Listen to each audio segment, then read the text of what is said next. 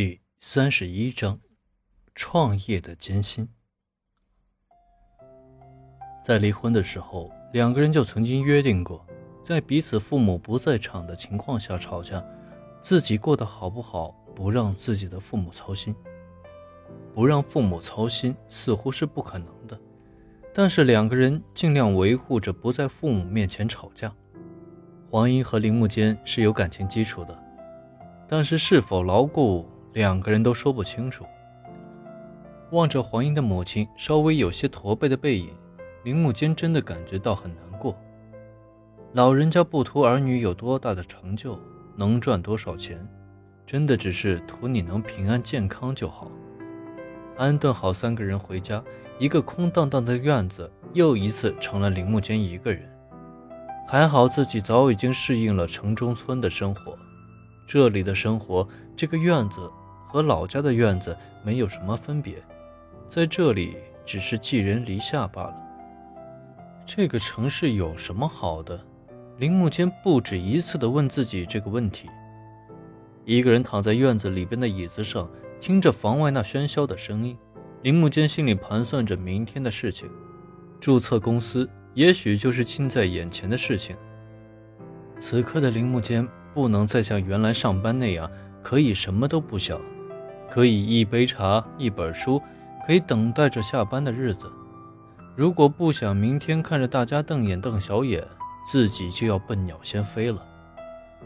拿出地图，开始把自己知道的展览馆一个挨着一个的圈着，心里盘算着，如果有一家能成功的，也许每天就不止五百份了，那可是天天有的。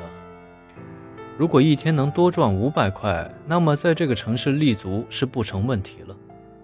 想着美好的事情，心情就会不一样，就好像那是铁定的事儿一样。躺倒在床上的时候，第一次不觉得天热了。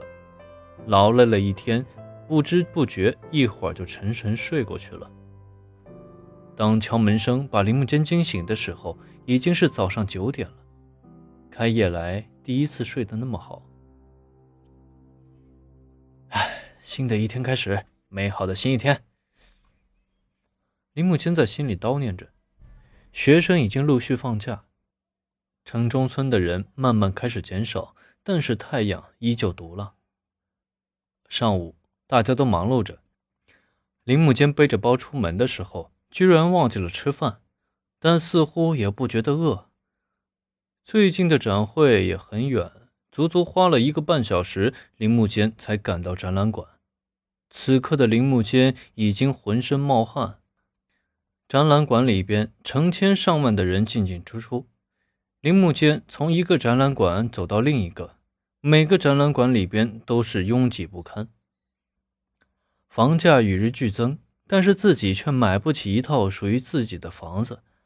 想着一次看电视里边专家说道：“房子居高不下，其实是国家的问题，也是买房子的问题。”国家要赚钱，就拼命抬高房价，但买房子的热情又让这个居高不下的房价有了买方市场。自己也在心里想过，如果自己不买房子，也许就不会过得这么累。也许有一天赚了钱，回到老家，空气清新，和父母兄弟在一起，呼吸着新鲜的空气，吃着绿色的蔬菜，也许也是一辈子。坐在展览馆的门口阶梯上，铃木间想着刚才那个前台的眼神和那个经理的语气，心里很是憋气。转念一想，这个经理说的也对，公司怎么保证食品的质量，必须要有应对的方法。下一个该怎么说呢？以前坐在办公室里边习惯了，才明白销售原来这么难做。墙上的时间已经指向了十二点钟。此刻才想起来，早上还没有吃饭。杜甫开始咕噜噜的想着，看着火辣辣的太阳，林木间真的是一步也不想走了。发着一百张卡片迎不来一个订餐者，自己诚意满满的，但是没有几句就被人家给撵了出来。坐在台阶上，靠着柱子，此刻感觉可以好好的休息一下，是多么的幸福。铃木间闭着眼睛，想着家里又会出什么状况。今天生意会怎么样？心里又告诉自己一定要坚持下去，不能败在开头，那样自己也会瞧不起自己。老大，你咋在这呢？一个熟悉的声音把自己惊醒了。林木间抬起头，揉了揉眼睛，看着面前站着一个人。他仔细一看，原来是张访。一年多的时间没见了，依然还是感觉那么熟悉。哦，我来这里办点事情，你怎么来了呢？啊，我也是来这办点事情。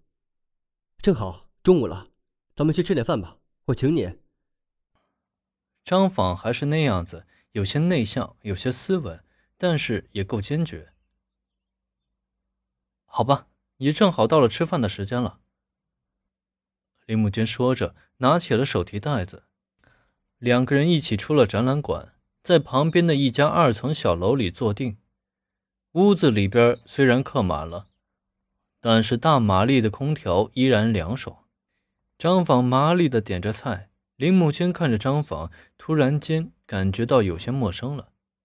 一年的时间没有联系过，一丁点的误会可以把三四年的交情变得陌生。